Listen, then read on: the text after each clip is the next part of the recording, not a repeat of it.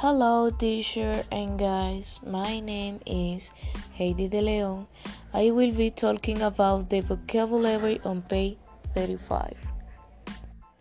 They are software, hardware, device, magnetic tape, cannot, need, which, that, but, together, Mm-hmm. among, network, computers, car, by itself, large, solve, design, word processor, electronic, sheet, and other, such as in order to enterprise.